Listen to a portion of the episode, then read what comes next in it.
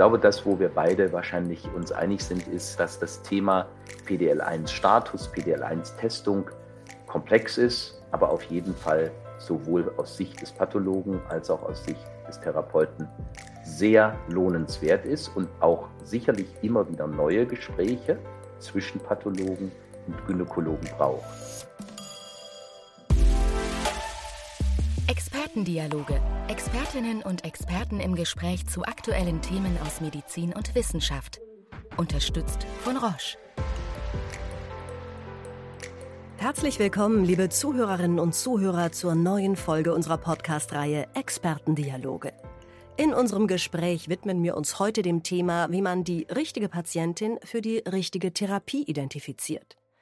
Vor dem Hintergrund einer zunehmenden Anzahl an Companion Diagnostic Tests zum Nachweis eines Biomarkers begleitend zum Arzneimittel erhalten Krebspatientinnen zunehmend individuell auf ihr Tumorprofil zugeschnittene Therapieoptionen. Daraus kann sich die Chance auf ein längeres Überleben ergeben.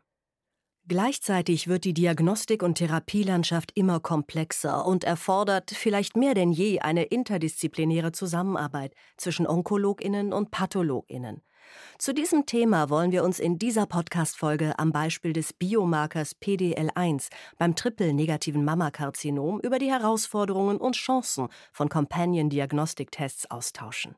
Hierfür darf ich die Experten Prof. Dr. Eugen Ruck-Häberle, stellvertretender Klinikdirektor am Gynäkologischen Krebszentrum der Universitätsfrauenklinik Düsseldorf, und Dr. Ulrich Sommer, Funktionsoberarzt im Bereich Uropathologie und Molekularpathologie am Universitätsklinikum Karl Gustav Karus in Dresden begrüßen. Herzlich willkommen. Lieber Herr Sommer, ich übernehme sozusagen jetzt einfach mal das erste Wort und freue mich, dass wir heute die Möglichkeit haben, hier gemeinsam über ein aus meiner Sicht ganz wichtiges Thema zu sprechen.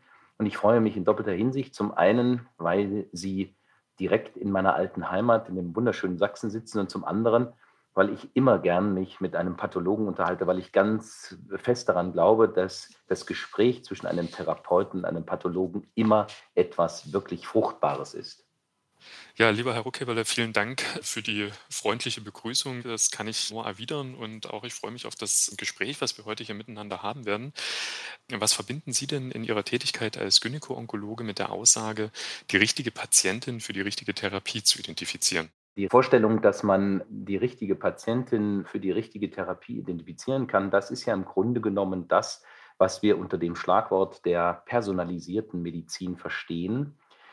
Und das ist eigentlich das Ziel unserer Tätigkeit in der Betreuung der metastasierten Mammakarzinom-Patientinnen, aber im Grunde genommen natürlich eigentlich in der Betreuung aller onkologischen Patienten, dass wir versuchen, jede Patientin individualisiert, das heißt abgestimmt auf die eigenen Bedürfnisse der Patientin, auf Vorerkrankungen, auf das Alter der Patientin, aber eben auch auf die Kenngrößen der Erkrankung selbst. Das heißt, handelt es sich um, wenn wir jetzt bei metastasierten Mammakarzinom bleiben, um ein triple-negatives Mammakarzinom, handelt es sich um ein HER2-positives Mammakarzinom. Welche Metastasen hat sie? Wo sind die Metastasen? Welche Vortherapien hat sie? Das heißt, im Grunde genommen eben wirklich eine individualisierte und an die Bedürfnisse der Patientin angepasste Therapie zu finden. Das bedeutet natürlich auch, dass wir versuchen wollen, eine Therapie zu finden, die möglichst wenig, am besten gar keine Nebenwirkungen mit sich bringt. Das gelingt uns nicht immer, um nicht zu sagen, eigentlich relativ selten.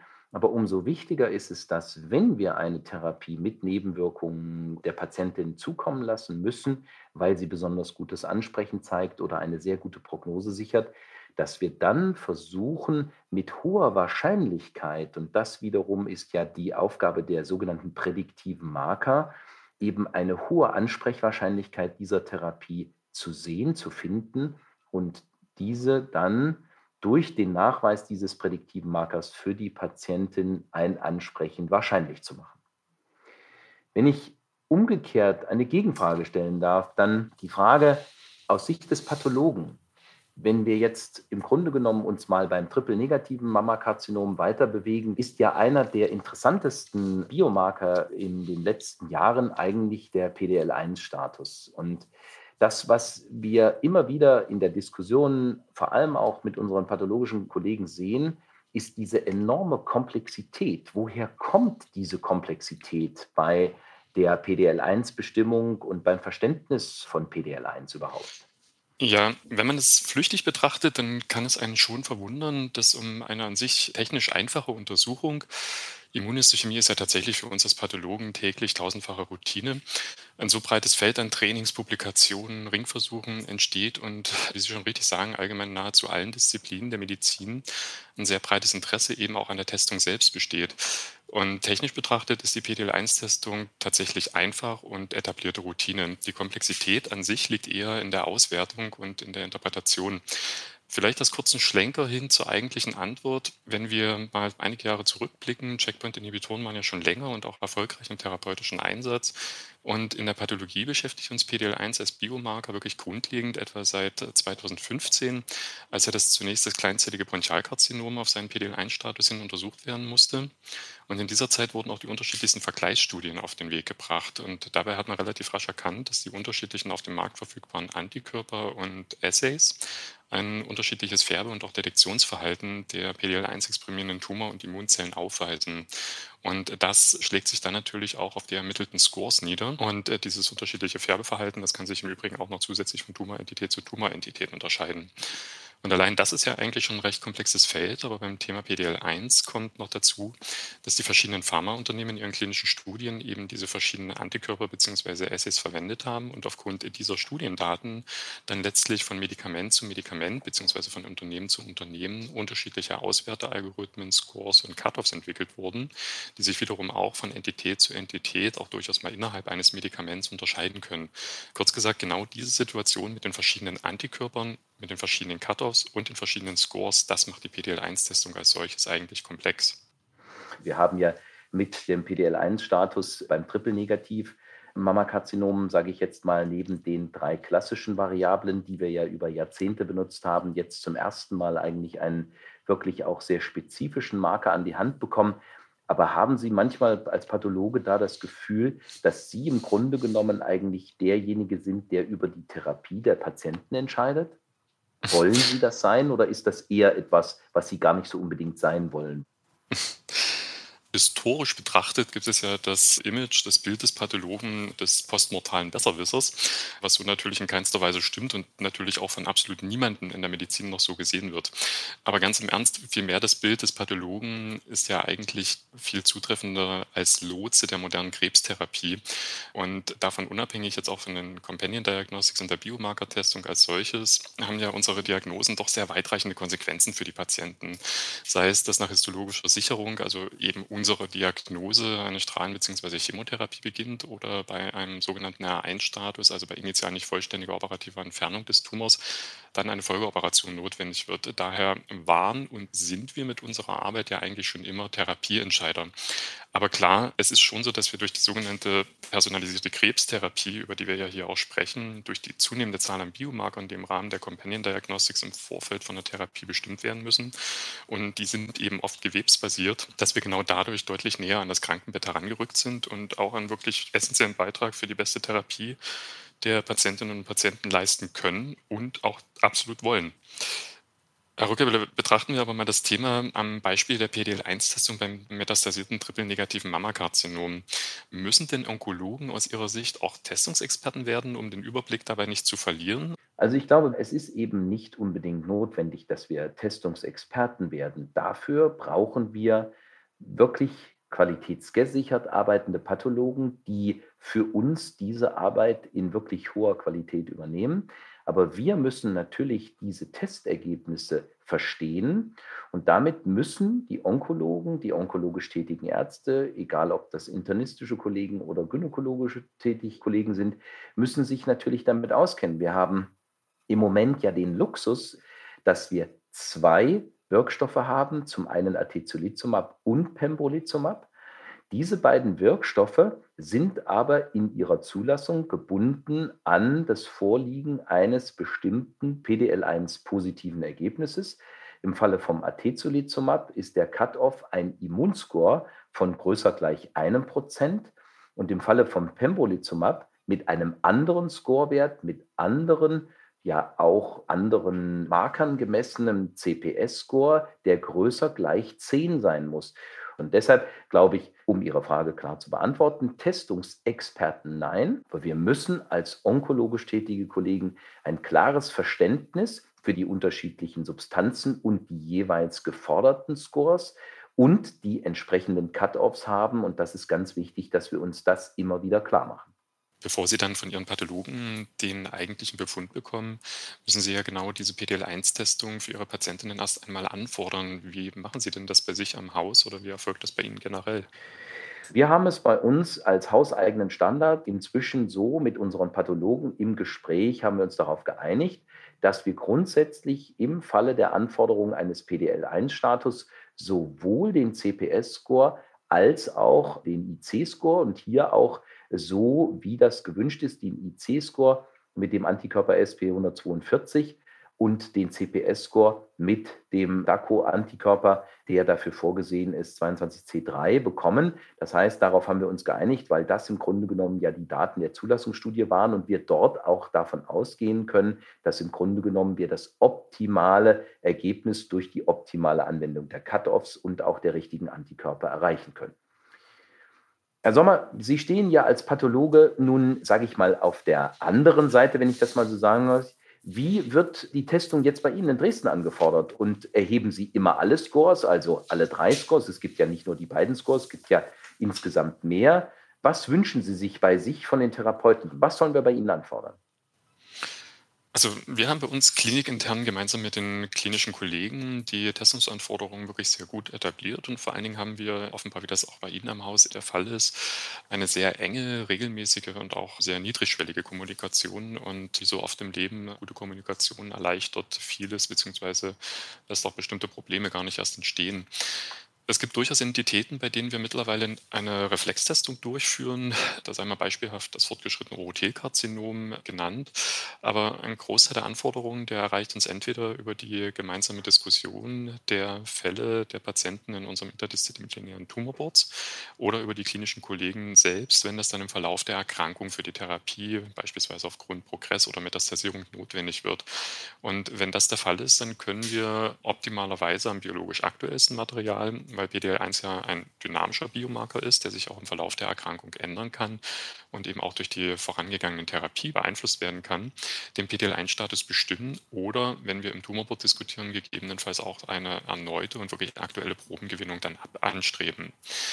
Zu den Scores, wir geben bei uns wirklich alle Scores an, also alle drei IC, CPS, TPS, da sich zum einen die Zulassungssituation ja ganz gern mal ändern kann und die Probe dann nicht erneut befundet werden muss und natürlich auch, um den klinischen Kollegen alle Informationen zur Verfügung zu stellen, damit eben tatsächlich das Medikament gewählt werden kann, was anhand der Testergebnisse und der Erfordernisse für die Patientinnen und Patienten am besten geeignet erscheint. Welchen Stellenwert hat es denn für Sie, dass wir alle Scores angeben, also den TIC-Score und auch den CPS? Ist das für Sie bei der Therapieauswahl tatsächlich wichtig und relevant oder können wir uns den Aufwand am Ende sparen?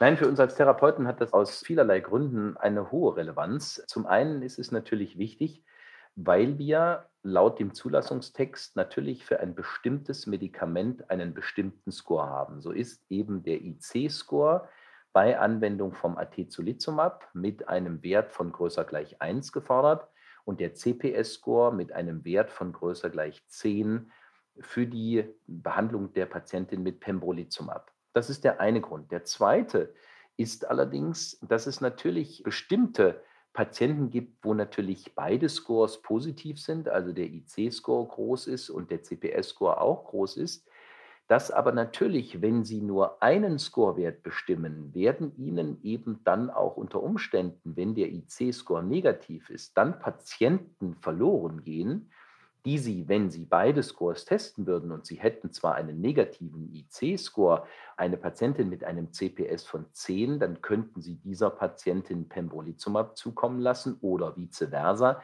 Bei einer Patientin mit einem CPS-Score von 1, aber einem IC-Score von 2, hätten Sie die Möglichkeit, dieser Patientin Napaclitaxel plus Atezolizumab, wie es im Zulassungstext geschrieben steht, eben anzuwenden.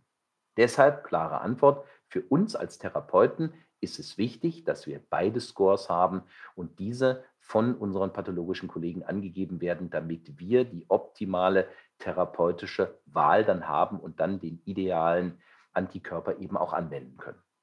Wenn wir über das Thema Grenzfälle und Auswahl der richtigen Biopsie sprechen, wenn Sie die Möglichkeit haben, eine frische Lebermetastasenbiopsie oder eine ein Jahr alte Lymphknotenbiopsie zu wählen, was würden Sie als Pathologen für die Erstellung des PDL1-Status auswählen? Die Antwort darauf ist allerdings relativ schwierig. Es ist so, dass allgemein empfohlen wird, dass die PDL1-Testung am biologisch aktuellsten Material durchgeführt wird. PDL1 ist einfach ein dynamischer Biomarker, das heißt, er verändert sich im Verlauf der Erkrankung, wird auch durch verschiedene Parameter, wie zum Beispiel vorangegangene Therapien, durchaus beeinflusst. Das heißt, wir haben einen Biomarker, der sich permanent ändert und der auch im Tumor selbst an unterschiedlichen Stellen unterschiedlich sein kann. Das heißt, wir berühren hier das Feld der intratumoralen Heterogenität. Und wir haben auch das Phänomen, dass es von Organ zu Organ beziehungsweise von Metastasierungsort zu Metastasierungsort einen unterschiedlichen PDL1-Status innerhalb eines Patienten geben kann. So wissen wir, dass beispielsweise Lebermetastasen ganz gerne mal PDL1 negativ sind, wohingegen die zum gleichen Zeitpunkt gewonnene Lymphknotenmetastase des gleichen Patienten durchaus positiv sein kann.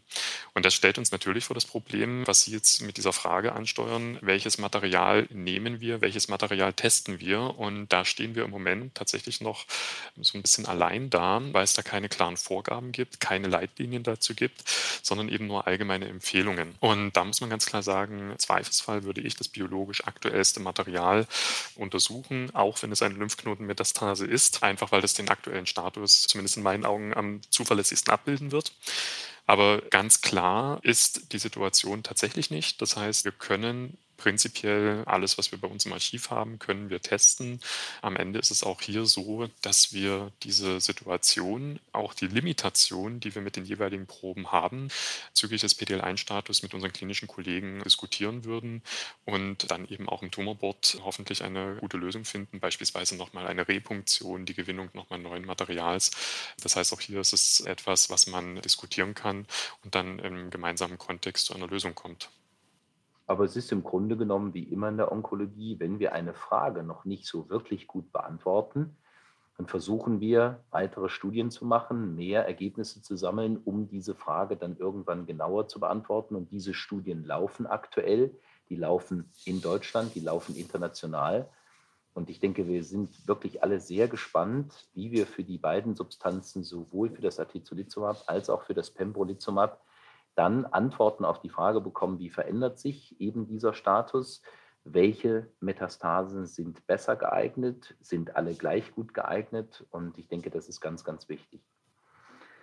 Wenn wir nun mal versuchen, ein gemeinsames Fazit unseres Gesprächs zu ziehen, ich glaube, das, wo wir beide wahrscheinlich uns einig sind, ist, dass das Thema PDL1-Status, PDL1-Testung komplex ist, aber auf jeden Fall sowohl aus Sicht des Pathologen als auch aus Sicht des Therapeuten sehr lohnenswert ist und auch sicherlich immer wieder neue Gespräche zwischen Pathologen und Gynäkologen braucht. PDL1 ist tatsächlich kein optimaler Biomarker, was alleine ja schon die Ausführungen bei unserer letzten Frage dann gezeigt haben. Das kann sich im Gewebe unterscheiden, das kann sich im Verlauf der Erkrankung unterscheiden. Und das Thema, was ich da ja noch gar nicht berührt hatte, das war die Frage der intratumoralen Heterogenität, wo wir uns ja auch noch einen gewissen Sampling-Error mit ins Boot geholt haben, den wir noch nicht adressiert haben, aber den man im Hinterkopf behalten muss. Und ich bin sehr überzeugt, dass wir in den nächsten zehn Jahren durchaus noch weitere Biomarker haben werden, die eine genauere Trennung derjenigen Patienten herbeiführen wird, die von der Therapie profitieren oder nicht. Aber im Moment ist es definitiv so, PDL1-Status ist der klinisch validierte und etablierte Marker, mit dem wir im Moment am besten fahren. Absolut. Und ich glaube, wir werden bezüglich dieser neuen Biomarker natürlich auch in Zukunft vielleicht noch, und das erlebe ich jetzt gerade, egal bei welchem Kongress man zu Besuch ist, dass natürlich auch immer neue Möglichkeiten, digitale Pathologie, solche Fragestellungen ja der künstlichen Intelligenz, die ja auch immer mehr in die Pathologie, wie ich jetzt gelernt habe, Einzug halten, die werden möglicherweise auch in diesem Scoring für den PDL1-Status in Zukunft eine Rolle spielen. Aber das, was glaube ich auch an unserem Gespräch jetzt nochmal sehr, sehr schön klar herausgekommen ist, wir mussten immer schon mit den Pathologen als Therapeuten sprechen. Aber ich glaube, jetzt ist es noch viel wichtiger vielleicht als früher, dass wir im gemeinsamen Dialog miteinander reden und uns gegenseitig eben sowohl in dem Finden des richtigen Biomarkers, aber dann eben auch in dem Heraussuchen der richtigen Therapie für die Patienten gegenseitig unterhalten. Und deshalb freue ich mich, dass wir heute hier die Möglichkeit hatten, dass wir uns einfach über diesen wichtigen Punkt gemeinsam unterhalten konnten und dieses spannende Gespräch führen konnten. Vielen Dank. Auch von meiner Seite vielen Dank und wie Sie richtig gesagt haben, Kommunikation ist im Alltag und im klinischen Alltag ganz besonders sowieso das A und O, kann man wirklich nicht oft genug unterstreichen. Und auch was die Aussicht auf die Zukunft anbelangt, Stichwort digitale Pathologie, da stehen wir ja als Fach tatsächlich anders als beispielsweise die Radiologie wirklich noch am Anfang. Ich denke aber, dass wir auch hier enorme Entwicklungen sehen werden. Ich glaube, da können wir wirklich absolut gespannt sein, was die Zukunft da bringt. Und ich freue mich nicht nur über unser Gespräch, sondern auch, dass wir beide genau diese Zukunft miterleben werden und äh, sehen können, was noch alles auf uns zukommt. Professor Ruck Häberle und Dr. Sommer, vielen Dank. Das war ein spannender Einblick in die Herausforderungen der PDL1-Testung beim triple-negativen Mammakarzinom. Liebe Zuhörer und Zuhörerinnen, schön, dass Sie wieder dabei waren. Wir freuen uns, Sie auch beim nächsten Mal wieder begrüßen zu dürfen. Expertendialoge. Expertinnen und Experten im Gespräch zu aktuellen Themen aus Medizin und Wissenschaft. Unterstützt von Roche.